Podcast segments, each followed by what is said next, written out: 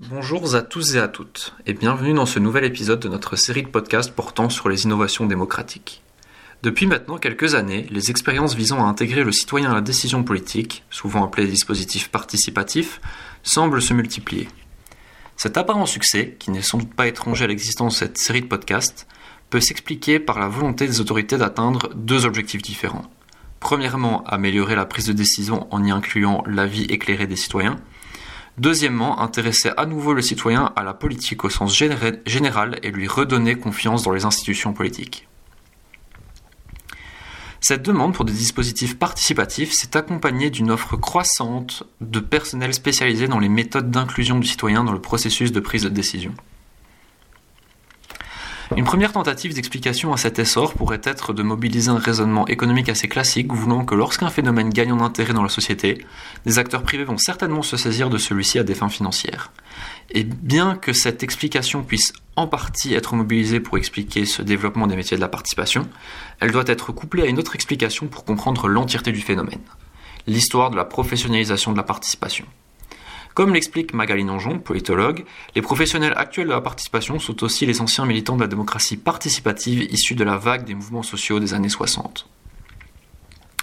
En effet, c'est le passage d'un militantisme qui cherchait l'adhésion de la classe politique aux idéaux de la participation citoyenne à un accompagnement actif de dispositifs participatifs concrets une fois qu'une partie de cette classe politique fut convaincue de ces idéaux participatifs, qui explique l'émergence des premiers spécialistes de la participation, dont certains en ont même fait un métier. Vous l'aurez compris, ces acteurs que nous appelons professionnels de la participation sont le sujet de ce podcast où on tentera de répondre à une question simple en apparence, à savoir qui sont les professionnels de la participation? Si vous avez été attentif aux explications données depuis le début de ce podcast, vous serez sans doute tenté de vous dire qu'une réponse suffisante a déjà été apportée avec l'évocation du passé militant de ces professionnels de la participation d'une part et la dimension lucrative de cette activité d'autre part. Seulement, se contenter de ces explications nous obligerait à omettre d'autres questions qui en découlent et qui semblent tout aussi intéressantes. La première de ces questions est celle du profil type des professionnels de la participation. Si les dispositifs participatifs sont connus pour attirer en premier lieu des citoyens de niveau universitaire, ayant déjà un intérêt pour ce type d'expérience, nous pourrions supposer qu'il s'agit du même public qui, qui se retrouve dans ce type de profession. A l'inverse, nous pourrions également supposer que comme un des objectifs poursuivis par ces dispositifs est d'inclure les catégories de population moins entendues en cherchant une parité en termes de genre d'une part et de niveau socio-économique d'autre part, cette volonté d'inclusivité se retrouve également dans les métiers de la participation, qui veillerait donc à ne pas engager que des hommes issus de milieux universitaires, mais avoir une parité en termes de genre et de milieu socio-économique. La deuxième question qui émerge est celle de la plus-value des professionnels de la participation dans l'organisation des dispositifs participatifs. Nous pouvons en effet nous interroger sur le rôle de ces professionnels dans la mise en place et la tenue de ces dispositifs. Cette, question touche donc à la qualité de l'expertise apportée, autant qu'au rapport avec le citoyen, mais aussi au rapport avec les autorités politiques concernées qui vont solliciter ces professionnels. Une autre question en lien avec le passé militant que nous avons évoqué est la place accordée à ce militantisme au sein de ces métiers de la participation. En effet, de prime abord, rien ne laisserait supposer que la professionnalisation ait nécessairement entraîné un abandon de la dimension, militante présente aux origines de ces métiers. Toutefois, nous pourrions également imaginer la situation inverse, puisque ce sont les autorités politiques qui mandatent ces organisations, ce qui forcerait ces dernières donc à avoir une forme de neutralité politique. Enfin, une dernière question que nous pouvons nous aussi nous poser est celle des relations entre ces professionnels de la participation. Y a-t-il un marché de la participation? Est-ce que les organismes présents sur ce marché sont en concurrence les uns avec les autres? Y a-t-il des formes de collaboration? Nous pouvons même aller plus loin en nous demandant comment ces métiers de la participation vont évoluer. Ce sont à ces différentes questions que nous allons tenter de répondre dans ce podcast en mobilisant deux interviews réalisées avec deux femmes travaillant chacune dans le domaine de la participation. D'une part Louise Humblé, pardon, chef de projet et facilitatrice dans la société participative, et d'autre part Elsia Auguien, chef de projet participatif dans la société Mission Publique.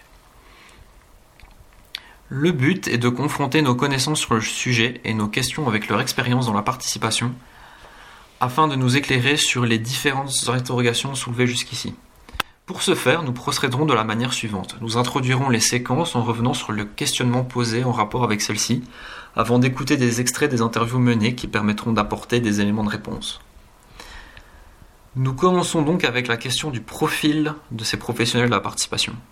Afin de donner une première piste de réponse, nous allons commencer par écouter les deux interviewés se présenter en parlant de leur parcours, mais également de leur emploi, ce qui permettra de donner deux exemples concrets de ce que sont les professionnels de la participation. Commençons par la présentation de Madame Imblé. Maintenant. Bonjour Louise. Bonjour Benjamin. Euh, pourriez-vous vous présenter en évoquant votre parcours professionnel? Euh, euh, Oui, donc moi c'est Louise Imblay. J'ai fait mes études, des études Sciences Po et études européennes à l'université de Gand. Après, j'ai eu quelques expériences professionnelles plutôt dans le monde, dans le EU Bubble, sur des domaines de policy, mais aussi de l'événementiel. Euh, donc un peu de tout, je dirais. Euh, rien spécifiquement à voir avec la participation encore, mais c'était toujours euh, quand même, enfin j'étais toujours intéressée par la participation et par, bah, avant j'étais plus, dans le monde européen et donc l'enjeu de, expliquer aux gens à quoi ça sert l'Union européenne et tout ça, était euh, un fil rouge pendant mes études et pour ma mémoire et tout ça. Donc euh, euh, voilà, puis j'ai donc fait un peu droite et à gauche, j'ai fait la communication aussi, toujours dans le EU Bubble. Et puis j'ai fait un stage à la représentation de la Commission européenne en Belgique. Et là, c'est via là que j'ai donc rencontré Dimitri Lemaire, qui est le directeur de Party Cities, euh, en faisant, en facilitant en fait euh, un événement euh, de Cities qui était co-organisé par la représentation. Et donc, j'ai commencé à travailler à Cities déjà il y a presque deux ans. j'ai commencé comme, enfin, mon rôle dans l'organisation est surtout gestion de projet, euh, voilà, j'ai avec, avec donc euh, Dimitri qui est le directeur, on a tous les deux un vue d'ensemble sur tous les projets qu'on a. Euh, on fait beaucoup de, design, des processus délibératifs ensemble. et je facilite aussi des rencontres citoyennes qu'on organise. voilà, on a avec Partitis des, donc, on est une organisation qui est spécialisée dans tout ce qui est participation citoyenne, délibération, euh, mais aussi un peu plus dans le sens large, impliquer euh, le, public large au sein des institutions, par exemple. C'est quand même aussi un, enjeu ou, quelque chose qu'on fait, par exemple, pour un parlement, on est en train de euh, designer un escape game qui, pour les, pour les jeunes, euh, voilà, qui leur explique un peu sur le parlementarisme et qu'est-ce que c'est un parlement et tout ça. Donc, un peu, on, a ce côté un peu créative, euh, innovante, comment impliquer les gens. Et puis, euh, notre pool d'expertise, c'est la participation citoyenne, la délibération et le, notamment avec un, enfin, un spécialité dans le tirage, tout ce qui est panel citoyen tiré au sort. Maintenant, la présentation de Madame Auguien. Bonjour Elsa. Bonjour Benjamin. Euh, pouvez-vous euh, nous parler de vous en évoquant votre euh, parcours scolaire académique ainsi que ton parcours professionnel? Je me permets de tutoyer. Oui, oui vas-y, pas de problème. Oui, bien sûr. Donc, j'ai fait un master exactement comme toi à, l'UCL, donc d'innovation démocratique. et puis, j'ai cherché un stage dans le milieu de la participation à Paris, en fait, parce que je suis française à la base. Donc, c'était pas forcément juste, enfin, c'était pas forcément pour aller, enfin, pour partir de la Belgique à tout prix, mais en cherchant un petit peu dans dans les différentes opportunités qui, s'offraient à moi, on va dire qu'il euh, il y avait beaucoup d'opportunités euh, en France et, euh, et, à Paris notamment. Et donc, j'ai, j'ai commencé à faire plusieurs entretiens dans le milieu de la participation parce qu'il y avait quand même, il y a vraiment beaucoup d'organisations différentes là-bas. et puis, ben, j'ai fait un stage dans une organisation qui s'appelle Mission Publique, qui existe depuis 1998.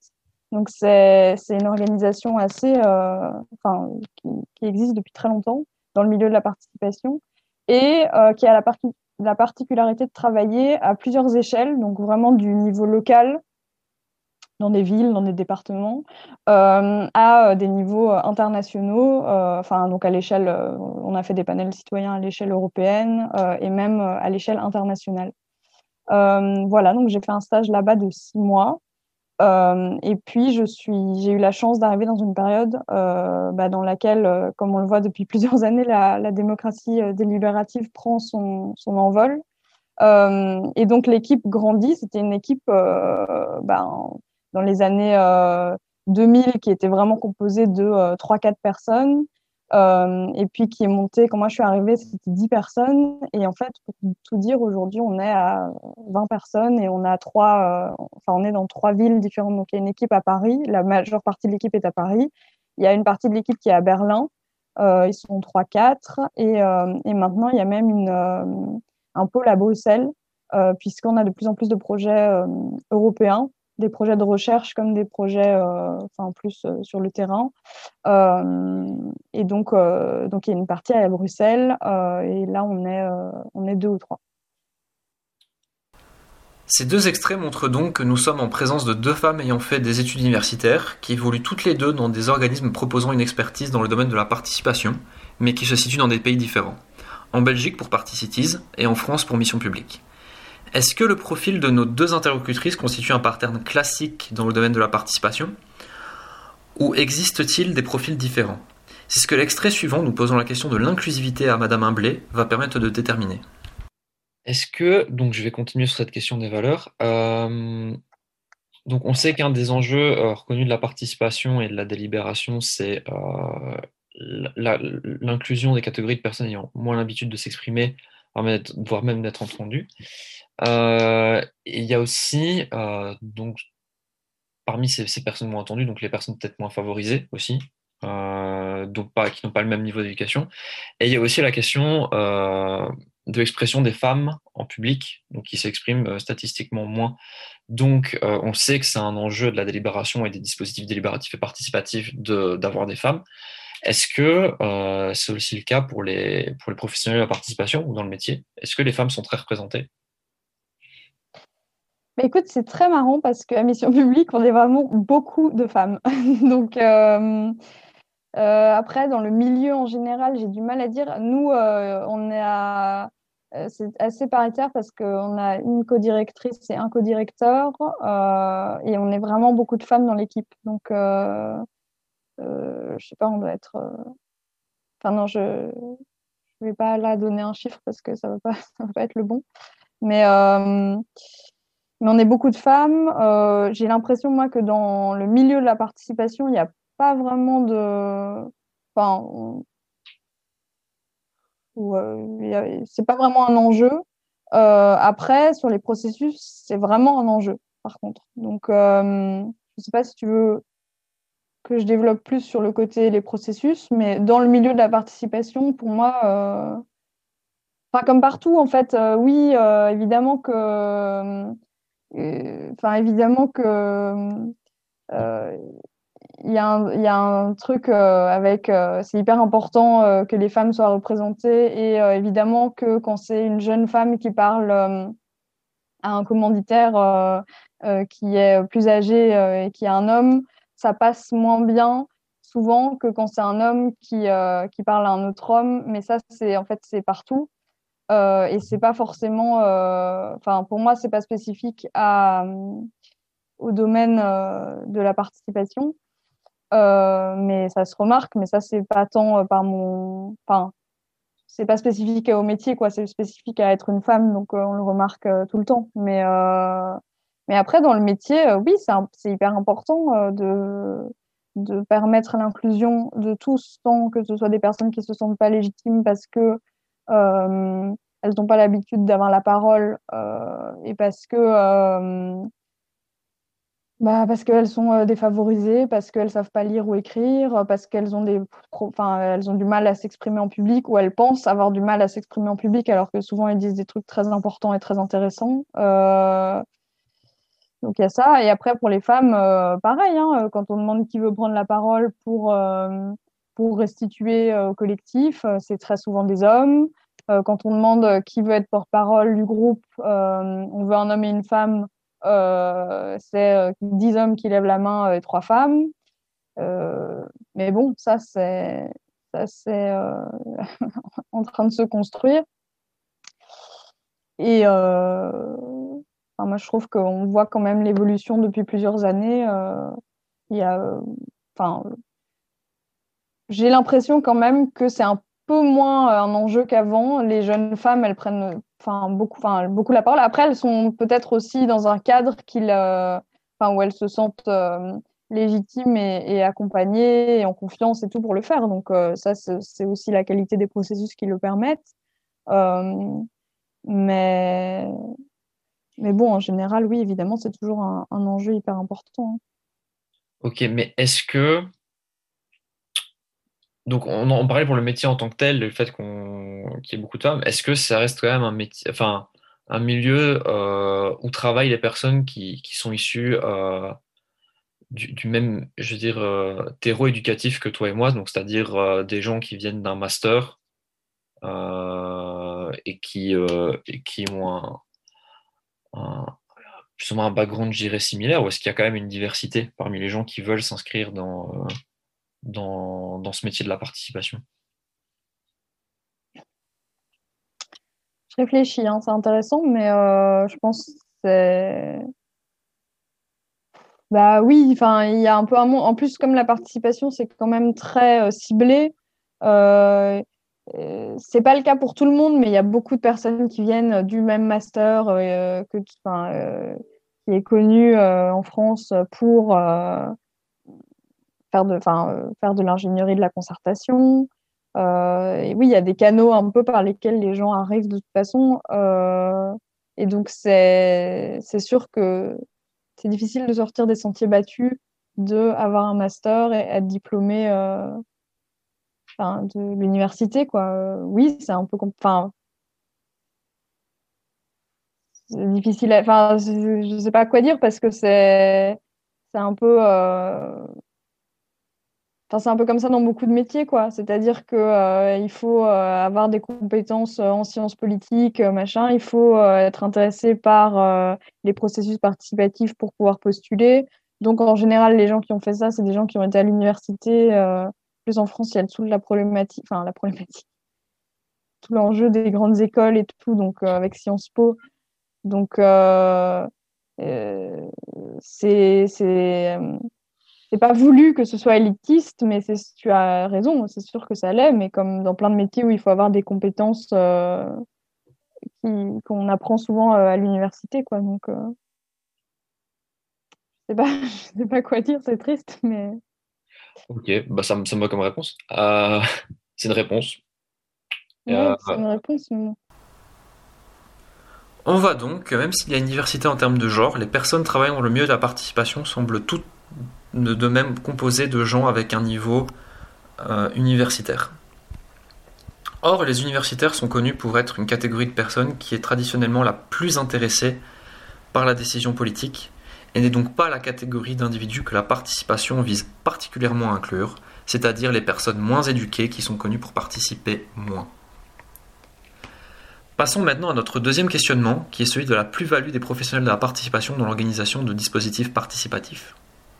La question se pose en effet puisqu'il existe des dispositifs participatifs impulsés et gérés uniquement par des citoyens ou par des entités politiques qui vont mobiliser leur propre personnel pour l'organisation de ces dispositifs.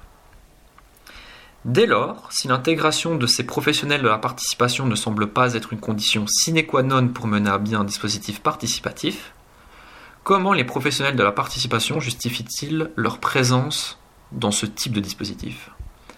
Pour répondre à cette, à cette question, nous allons mobiliser un long extrait de notre entretien avec Madame Auguin au sujet de cet apport. Voici quelle a été sa réponse. Non, non, je pense que c'est très clair et je pense qu'on se reconnaît tous là-dedans. C'est-à-dire que enfin, c'est notre métier. Il y en a qui ont fait des études dans ce secteur-là, d'autres pas forcément. Mais du coup, moi, je trouve que c'est plus quelque chose qui s'apprend sur le terrain que forcément par les études, même si euh, euh, le master qu'on fait, qu'on a tous les deux fait, euh, est très important aussi pour, enfin voilà, pour décrypter un petit peu les grands enjeux du secteur et avoir avoir des bases théoriques. Mais je pense qu'on est tous d'accord pour dire que la participation, ça s'apprend aussi sur le terrain. Il y a des enjeux que. Enfin, c'est très important hein, d'avoir aussi de la recherche dans, dans ce métier-là. Mais quand on dit des professionnels de la participation, c'est que euh, on est tant intéressé par le conseil stratégique, les stratégies d'impact pour vraiment bah, mettre du sens au, processus participatif qu'on accompagne. Mais il y a aussi le côté euh, comment est-ce que ça s'organise sur le terrain? Comment est-ce qu'on appelle les gens pour euh, réfléchir, enfin pour euh, pour les convaincre de participer en fait, pour les convaincre qu'ils sont légitimes aussi à participer et que hum, il n'y a pas que les volontaires qui viennent, qui, qui, participent au, processus. c'est réserver un traiteur, réserver l'hôtel, euh, s'arranger pour que euh, le, matin, quand les participants arrivent, euh, le, buffet soit là, que, tout se passe bien au niveau logistique et technique aussi. Donc, il y a un côté qu'on peut apprendre que sur le terrain, oui, et où on, se. Enfin, oui, je pense que le secteur, ça se nomme les professionnels de la participation. Il y a les rencontres de la participation qui ont lieu tous les ans en France, dans lesquels, enfin, c'est très intéressant hein, de voir qu'il y a, euh, je sais pas, il y a des collectivités, euh, c'est-à-dire donc des personnes qui travaillent euh, dans des administrations qui viennent pour se, un peu s'acculturer et rencontrer justement des personnes qui travaillent plus en agence et qui, enfin, à chaque fois on dit il y a les professionnels de la participation qui sont là, il y a des élus qui sont là, il y a des, des personnes qui travaillent plus dans les collectivités. Et donc, on est repéré vraiment comme ça, comme un secteur qui, enfin, ceux qui, qui accompagnent, mettent en place, conseillent euh, et qui ont de l'expérience euh, dans le domaine pour vraiment apporter, euh, bah, apporter des, enfin, c'est vraiment du conseil en fait, c'est de l'accompagnement, c'est expliquer comment ça se passe en général parce qu'au final c'est des pratiques assez nouvelles et donc les, les, collectivités qui organisent ce type de processus sont pas forcément encore acculturées, n'ont pas forcément tous les euh, les clés pour organiser euh, pratiquement des, dispositifs délibératifs comme ceux que, que nous, on a l'habitude d'organiser euh, fréquemment. Et donc, c'est un accompagnement, enfin, oui, c'est professionnel, quoi. On a, des, on a un, accompagnement stratégique à leur apporter. Ok, ça, anticipe un peu sur ma prochaine question, donc je vais peut-être un peu la reformuler, mais donc, il y a, une vraie utilité, parce qu'on pourrait s'interroger sur, cette utilité ou sur cette nécessité d'avoir des professionnels de la participation pour, euh, organiser des dispositifs participatifs et atteindre euh, cet idéal, je dirais, de la démocratie participative. Oui, alors euh, encore une fois, il y a plein de termes. nous, on parle plus de délibération, évidemment, parce que dans la participation, on peut mettre beaucoup de choses comme, je sais pas, un budget participatif, des contributions sur une plateforme numérique. Donc la distinction est quand même importante de dire que c'est de la, des processus délibératifs dans lesquels euh, on crée de l'intelligence collective euh, et une dynamique euh, de groupe qui produit ensuite un travail collectif. Et donc pour répondre à la question, ben oui c'est important. Après évidemment que dans un monde Enfin, nous, euh, ce qu'on dit toujours, c'est que euh, dans un monde idéal, à la fin, les métiers de la, de la participation, ça n'existe plus parce que euh, ben, enfin, on n'a plus besoin de faire cet accompagnement puisqu'il est intégré directement dans, enfin, par les administrations, par les collectivités qui, ont les, toutes les, qui ont tous les bons réflexes et qui, qui, savent en fait comment mettre en place ce type de processus. Et nous, il y a un truc aussi important, c'est j'en ai parlé plusieurs fois, mais c'est l'acculturation, c'est-à-dire qu'on leur, nous, quand on travaille avec des services, on leur dit pas, euh, enfin, on leur livre pas tout euh, comme un pack en leur disant, ben euh, voilà, nous, on, a les clés, donc on vous explique comment faire et vous l'appliquez de telle manière. on est plus dans, on pourrait dire, de la formation action. Ce n'est pas, pas vraiment de la formation, mais en gros, c'est intégrer aussi les services pour qu'ils réfléchissent avec nous et que, et, que eux euh, acquièrent aussi les réflexes et les bons euh, mécanismes pour mettre en place des processus délibératifs ensuite et pour les faire réfléchir aussi euh, avec nous et pas leur livrer un truc entre guillemets clé en main quoi. parce que c'est important pour nous de se dire que eux aussi participent au processus. Donc par exemple, ce qu'on ce qu'on peut faire, c'est bon déjà dans toutes les réunions de travail, on discute avec eux et on, leur explique aussi nous les logiques qu'on leur propose de mettre en place. Et puis ensuite, dans la, vraiment dans l'organisation euh, du processus, on leur dit, ben, euh, est-ce que vous voulez, enfin, euh, on les invite par exemple à être facilitateurs, on les invite à, à vraiment rentrer dans le processus avec nous pour qu'ensuite eux aussi puissent avoir les réflexes en se disant, mais en fait, la dynamique de groupe à tel moment, ça s'est passé comme ça parce que là, on aurait dû plutôt faire comme ça parce que. Enfin voilà, des exemples très concrets, mais quand quand des commanditaires nous disent mais pourquoi est-ce que euh, on fait des changements de, table? C'est quand même c'est pas très pratique euh, de faire changer les participants euh, à chaque table. c'est bon, ce sera plus simple qu'ils restent ensemble toute la journée et qu'on leur explique un petit peu pourquoi c'est important de changer les dynamiques de groupe, que si les gens apprennent à, à, connaître tout le groupe et pas à rester, enfin faire un passage à l'échelle aussi, enfin à l'échelle supérieure dans le sens il ne faut pas qu'ils aient l'impression que le processus délibératif, c'est seulement cinq personnes autour d'une table, mais qu'ils se rendent compte que euh, s'il y a 30, s'il y a 30, personnes, 30 participants, euh, il y a aussi un collectif qui doit se monter à l'échelle euh, euh supérieure. Quoi. On ne reste pas que à parler à 5, mais on, essaye de produire euh, de l'intelligence collective aussi à 30. Euh, enfin, tout ça pour dire que euh, une fois qu'ils le vivent, ils disent mais oui évidemment que euh, à tel moment c'était bien de changer la dynamique, à tel moment enfin ça s'est ça s'est mieux passé ensuite parce que enfin et donc il y a un truc qui, qui est important pour nous, c'est vraiment d'embarquer les commanditaires avec nous et pas qu'ils nous regardent faire quoi. Donc ça c'est ça c'est un idéal dans cet extrait, nous pouvons donc constater que Madame Auguin mobilise différents éléments pour justifier de la plus-value des professionnels de la participation, dont un ressort plus particulièrement, l'expertise. Pour Madame Auguin, c'est donc le manque de connaissance des collectivités publiques vis-à-vis des dispositifs participatifs, dont la popularité serait récente d'après elle, qui justifie ce besoin pour ces mêmes professionnels de la participation. La prochaine question que nous posons est celle du militantisme au sein de ce secteur des professionnels de la participation. En effet, les travaux de Magali Nonjon sur le sujet tentent à montrer que les métiers actuels de la participation sont le fruit d'une évolution d'activités prônées et mises en place par les militants de la participation issus des mouvements sociaux des années 60. En salpifiant quelque peu les propos de l'auteur, certains pourraient être tentés de dire que ces militants sociaux d'hier seraient donc les professionnels de la participation d'aujourd'hui.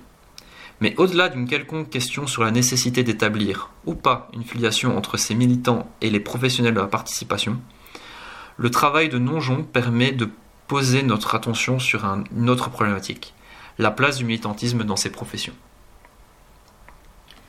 Cette question du militantisme est pertinente puisque de nombreuses organisations proposant une expertise dans la participation sont souvent mobilisées par des autorités politiques qui semblent donc profiter de cette expertise, mais également d'une prétendue neutralité politique dont disposeraient ces organisations. Or, ces organisations font tout de même la promotion des dispositifs participatifs qui sont eux-mêmes considérés comme une concrétisation de la démocratie participative et des valeurs que nous avons déjà évoquées avec la question de l'inclusion. De ce fait, même si les professionnels entretiennent une image de neutralité, ils font la promotion des valeurs attachées à la démocratie participative qui sont donc intrinsèquement idéologiques. Autrement dit, ces professionnels feraient donc la promotion de leur vision de la société. Pour trancher sur cette question du militantisme, voici un extrait nous posons directement la question à Madame Louise Imblé. Alors, Magali Nonjon, qui est une auteure francophone qui a beaucoup traité du sujet, donc des professionnels de la participation, ou à tout le moins de euh, toutes ces personnes qui travaillent également dans la, participation que vous venez de citer. Euh, a, euh, j'ai la petite notification mail qui fait plaisir. Euh, elle, a, beaucoup, euh, elle, a beaucoup insisté dans ses travaux sur un peu les origines de, donc de cette profession et elle, elle les lit vraiment à un activisme qui s'est développé dans les années 60, pour, pour l'instant qui a l'air de faire consensus un peu cette origine. Est-ce que vous diriez qu'il y a toujours cet activisme, il est toujours présent actuellement dans votre métier? Je pense que, et c'est peut-être là aussi où, il y a des, euh, différents. entre les organisations sur la région bruxelloise. Oui, il y a de l'activisme, enfin, c'est-à-dire on croit quand même tous dans la participation citoyenne, on veut que ça se mette en place euh, euh, et, et, on, on s'engage ou on milite, enfin, s'engage à faire ça. Nous, avec Party on a, on, a quand même, on donne une importance grande à ce qui est la neutralité. Donc pour nous, on, nous, on ne nous considère pas comme des activistes dans le sens où on ne va pas euh, militer euh, pour la participation citoyenne. On veut être neutre, donc ça veut dire que nos clients, euh, par exemple des institutions, des échevins ou des échevines, euh, viennent de différentes parties. Et ce qui est important, donc ça, c'est pas du tout important pour nous. Pour nous, ce qui est important, c'est qu'il y a une vraie délibération, il y a un impact quoi que ce soit l'impact que, enfin, ou le résultat de la, du processus. Donc, on n'a pas un focus sur euh, une, enfin, on veut, milite pas pour, euh, par exemple, une société durable. On milite pas pour euh, une certaine modèle d'économie. pour nous, l'importance est dans le processus et que le processus soit de qualité.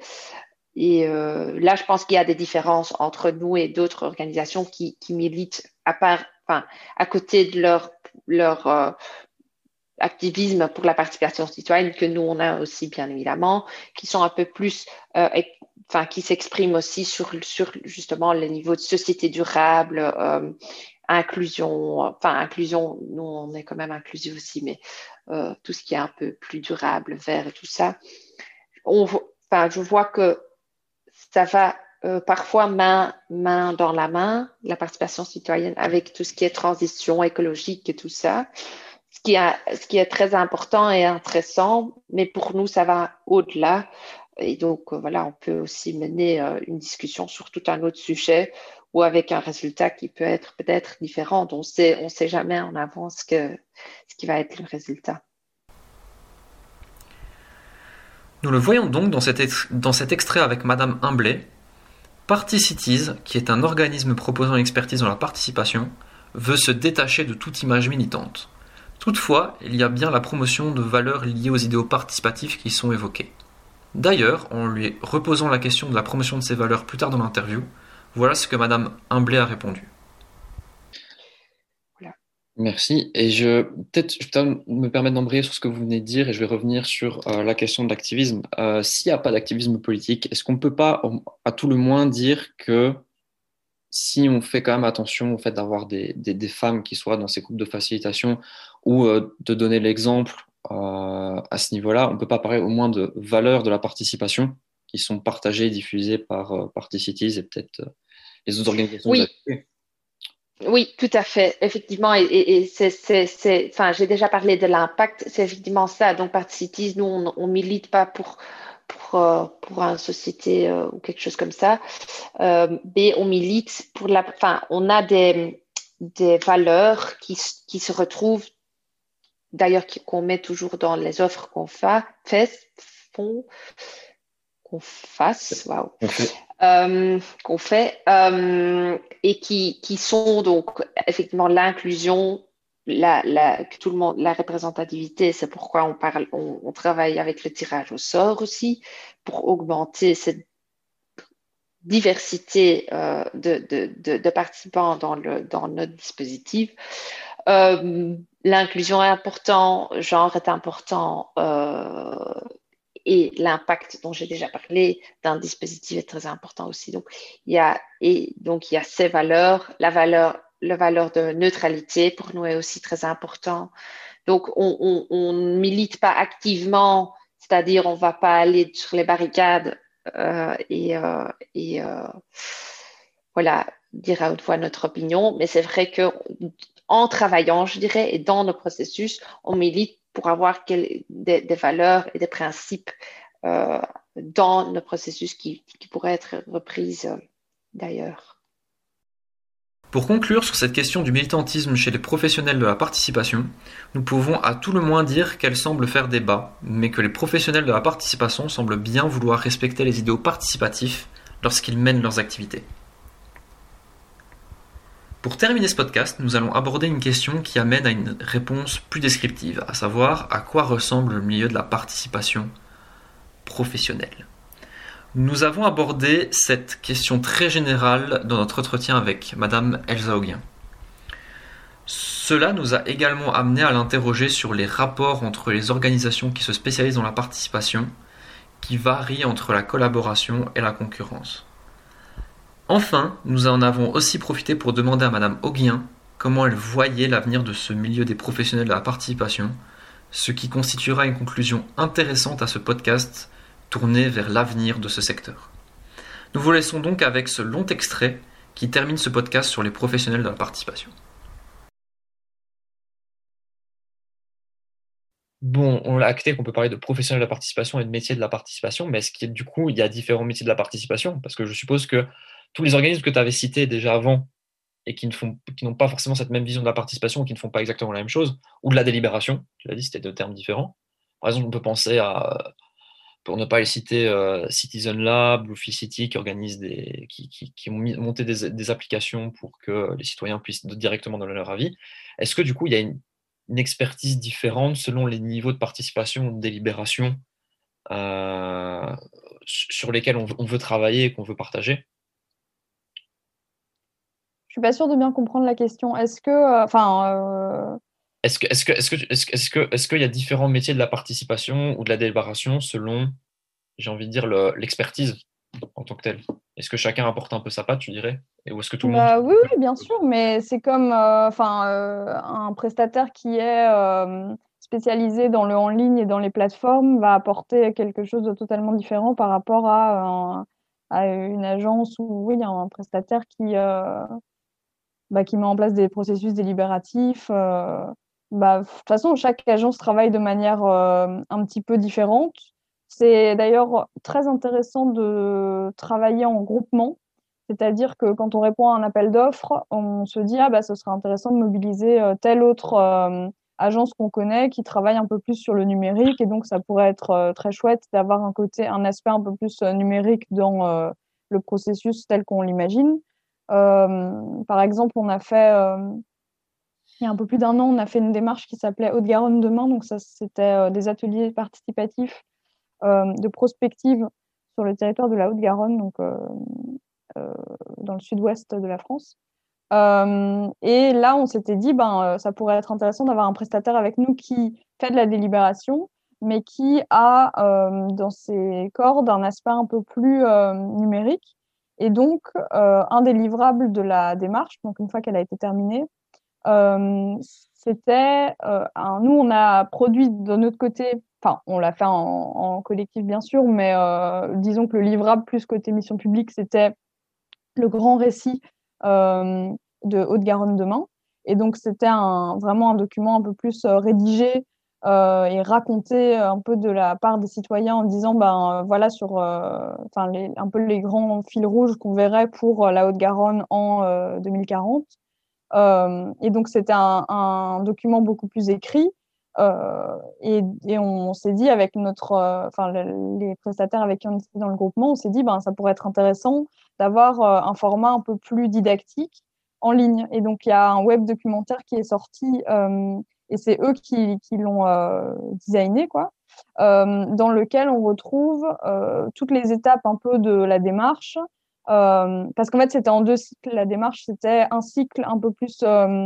Enfin, ils ont appelé ça rêver demain, et puis après. Enfin, non, rêver ensemble et puis proposer ensemble. donc, le premier cycle, c'était plus le côté on rêve sans, sans, se mettre de limites et sans se mettre de barrières à à quoi pourrait ressembler notre territoire dans 10 ans, dans 20 ans.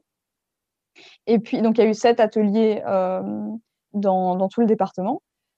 avec des participants différents à chaque fois. Et puis quelques mois plus tard, ils se sont dit mais ça pourrait être intéressant de reprendre les aspirations en fait qui ont été données par ces citoyens euh, de les reprendre euh, et avec d'autres citoyens sur, base de ces aspirations et de ces grands, euh, rêves un peu pour le territoire, les décliner en propositions un peu plus concrètes.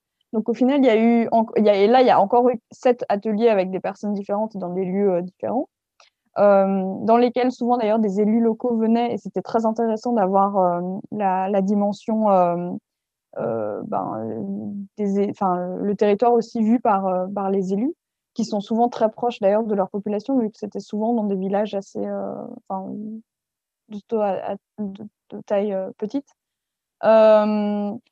Et donc, sur ce web documentaire, on voit un peu toute la partie rêver ensemble et la partie proposer ensemble, et on le voit d'une manière graphique, en fait.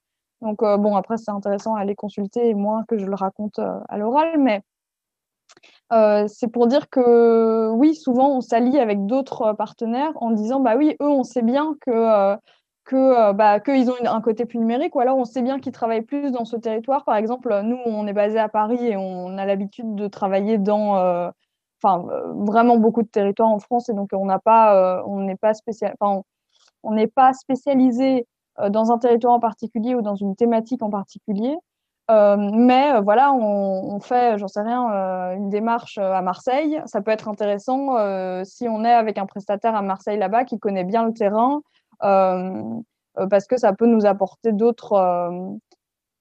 Enfin, ça peut apporter, des avantages quoi dans, dans, la dans la démarche aussi de bien connaître le territoire pour ensuite proposer un processus qui s'adapte au mieux aussi aux besoins.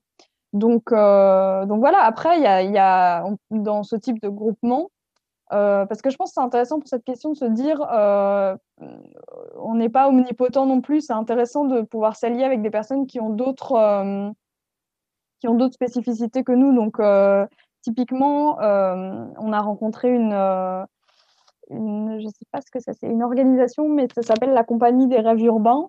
Et donc c'est une, bon, on va dire une organisation parce que je sais pas si c'est une entreprise ou une asso, mais qui, qui est spécialisée dans les jeux euh, donc, il crée, enfin vraiment, il crée des jeux, euh, mais il s'intéresse aussi euh, aux jeux d'urbanisme et aux jeux participatifs.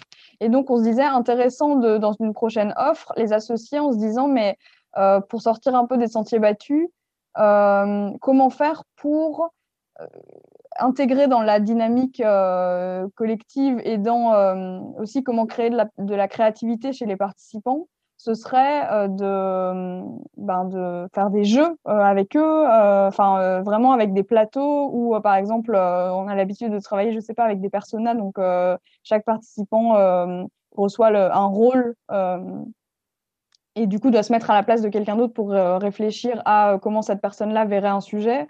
les avantages et inconvénients pour cette personne, etc. Et donc là, on se disait, mais ça peut être intéressant d'aller plus loin encore avec vraiment bah, des jeux de rôle, enfin, et vraiment d'avoir des, la compétence en fait d'un autre prestataire qui pourrait nous aider à imaginer euh, ce type de, jeu vraiment un peu moins. Euh, euh, enfin, nous, on le fait d'une manière un peu artisanale, quoi, mais avec un côté un peu plus. c'est vraiment leur compétence et eux, ils sont, ils sont, ils savent faire, quoi. Donc ça, c'est le genre de prestataire qu'on peut associer avec nous pour répondre à des offres. voilà, je réfléchis à d'autres exemples, mais ça me vient pas euh, d'autres types de prestats qu'on aurait associés. Mais euh, je trouve ça déjà super intéressant et tu as, as abordé un peu euh, un aspect qui, de, collaboration qui est du coup assez, assez présent, j'ai l'impression, du coup, en général dans, dans ce domaine. Est-ce que c'est plus, donc c'est plus de la collaboration que de la concurrence? Est-ce qu'il peut y avoir de la concurrence? Bah, il y a les deux. Enfin, en fait, quand on répond à un appel d'offres, euh, moi, là, je te dis, on répond euh, en groupement, mais parfois, on répond dans un groupement où on nous dit, ah, désolé, on, on répond déjà avec quelqu'un d'autre. Euh, ou, voilà, il y a des, enfin, les prestataires qu'on connaît, parfois, on, sait qu'ils ont l'habitude de travailler, je dis n'importe quoi, à Lyon.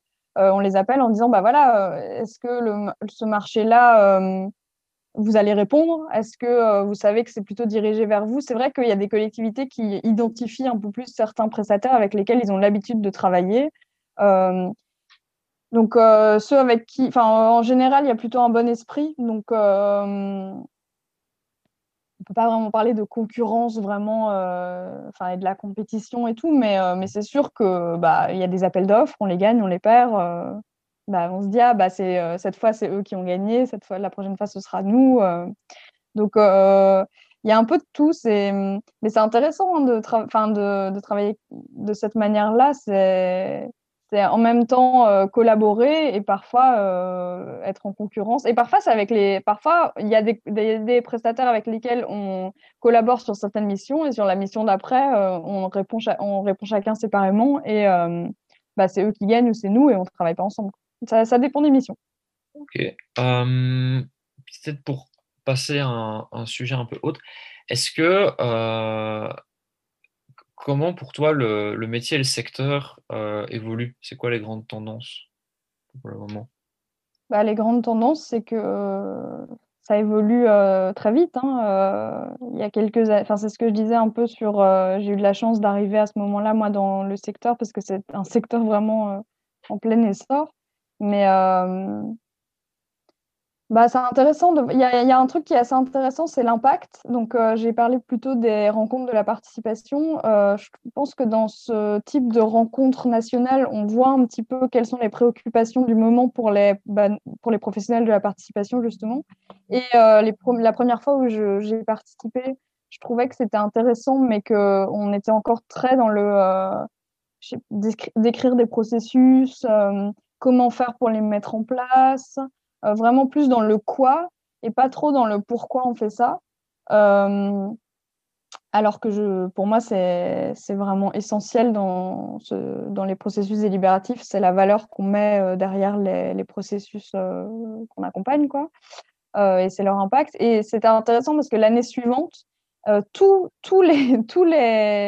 les conférences, tout le monde avait seulement l'impact à la bouche comme mot. Donc, génial comme tendance. Mais, euh, mais c'est vraiment devenu euh, le sujet, c'était OK, maintenant qu'est-ce qu'on fait de, Enfin, on sait faire euh, les processus, mais maintenant comment on fait pour qu'ils aient de l'impact Comment faire pour pas décevoir les citoyens Parce que ça, c'est hyper important aussi. C'est que super, on a réussi à les convaincre de participer, ils sont hyper contents du travail qu'ils ont fourni, mais comment faire pour après leur montrer que ça a servi à quelque chose? Parce que c'est la première chose que les gens nous disent aussi maintenant c'est OK à quoi on va servir. Euh, ok, on a compris notre mission, mais comment ça va être intégré dans les politiques publiques donc ça, c'est un peu un, aspect, euh, et, c'est génial que, qu'on se concentre plus sur à quoi ça va servir plutôt que qu'est-ce qu'on fait. Mais euh, il y a ça. Après, euh, je pense euh, de plus en plus de collectivités euh, se rendent compte que c'est important d'intégrer les citoyens parce qu'il y a une vraie rupture entre, entre ben, les politiques et la population. Donc, important aussi de, de recréer ce lien et de regagner aussi la confiance un peu d'une certaine manière de, de, des habitants. Euh, donc, euh, c'est aussi pour ça qu'il y a de enfin, que les processus participatifs ils fleurissent comme, euh, comme des champignons.